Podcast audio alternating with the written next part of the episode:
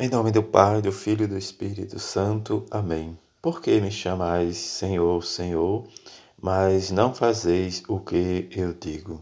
Sábado da 23 semana do tempo comum. Evangelho de Lucas, capítulo 6, versículo 43 a 49. Naquele tempo disse Jesus aos seus discípulos: Não existe árvore boa que dê frutos ruins nem árvore ruim que dê, bom, dê bons frutos. Toda árvore é reconhecida pelos seus frutos. Não se colhe figo de espinheiro, nem uvas de plantas espinhosas. O homem bom tira coisas boas do bom tesouro do seu coração, mas o homem mau tira coisas má do seu mau tesouro, pois sua boca fala do que o coração está cheio porque me chamais Senhor, Senhor, mas não fazeis o que eu digo.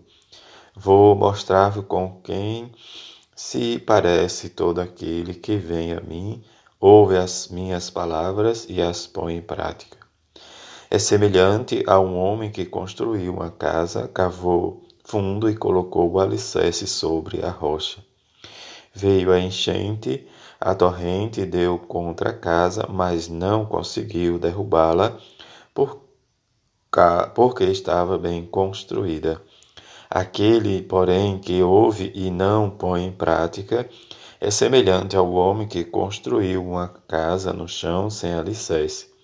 A torrente deu contra a casa e ela imediatamente desabou, e foi grande ruína dessa casa. Palavra da salvação, glória a vós, Senhor.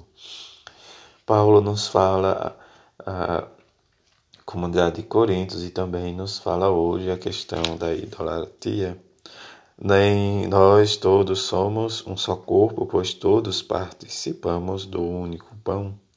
Nesta unidade em que Paulo nos fala, ele também nos exorta para fugirmos das idolatria, tentação nada longínqua, diz no ambiente como a comunidade de Coríntios diz vivia e também diz nós nesse tempo tão avassalador. E diante das tentações, diz como ele vai diz, dizendo, diz na leitura, participarmos do único pão, vivermos, né, diz diante das nossas escolhas, fugir da idolatria, das coisas que não condiz com o Evangelho de Jesus, que ele fala muito, diz dos sacrifícios idólatras e participar, diz como ele vai nos dizer, diz beber da experiência do cálice de Jesus, porque diante da experiência nós precisamos ir nos identificando com Cristo. A, celebração da Eucaristia põe, diz cada um de nós, discípulos de Jesus, diz, de forma misteriosa em comunhão com o corpo e o sangue de Cristo. Mas esta comunhão, diz, temos que fazer com um só coração, uma só alma, como nos fala Lucas nos Atos dos Apóstolos. E diante desta experiência de comunhão, nós precisamos tirar, diz, aquilo que nos atrapalha, o véu da dúvida, fazer com que a nossa fé seja fortalecida para ir nos identificando como cristão, como seguidores de Jesus, pela Eucaristia, pela partilha da palavra e pela sua escuta. No Evangelho, Jesus nos chama a atenção, diz daqueles que diz que põe a palavra em prática e não vive. Diante da situação como ele vai decorrendo a questão da árvore boa que dá bons frutos e de uma árvore ruim que não pode dar bons frutos.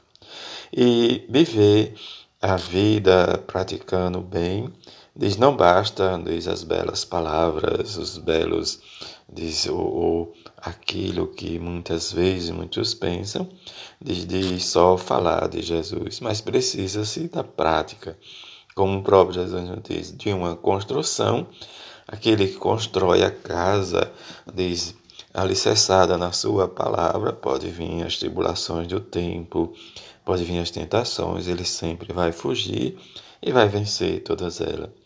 Mas, diante da eficácia diz, da fé, que é implantado em nosso coração, no nosso batismo, e que nossos pais e padrinhos têm a grande missão de nos educar. E nesta experiência da educação na fé, precisamos construir, bem construído, o alicerce da nossa fé. Que rezemos nesse sábado Mãe de Jesus, para que possamos experimentar o amor, a misericórdia, o perdão, na necessidade da nossa partilha, mesmo diante da dificuldade de compreender o que Jesus nos diz, mas experimentar sempre o seu amor, a sua misericórdia. Que rezemos e peçamos a Mãe de Jesus e a São José que possamos viver e experimentar sempre desse bom fruto que é a palavra de Deus e que escutemos sempre e coloquemos sempre a palavra de Jesus em prática. Assim seja. Amém.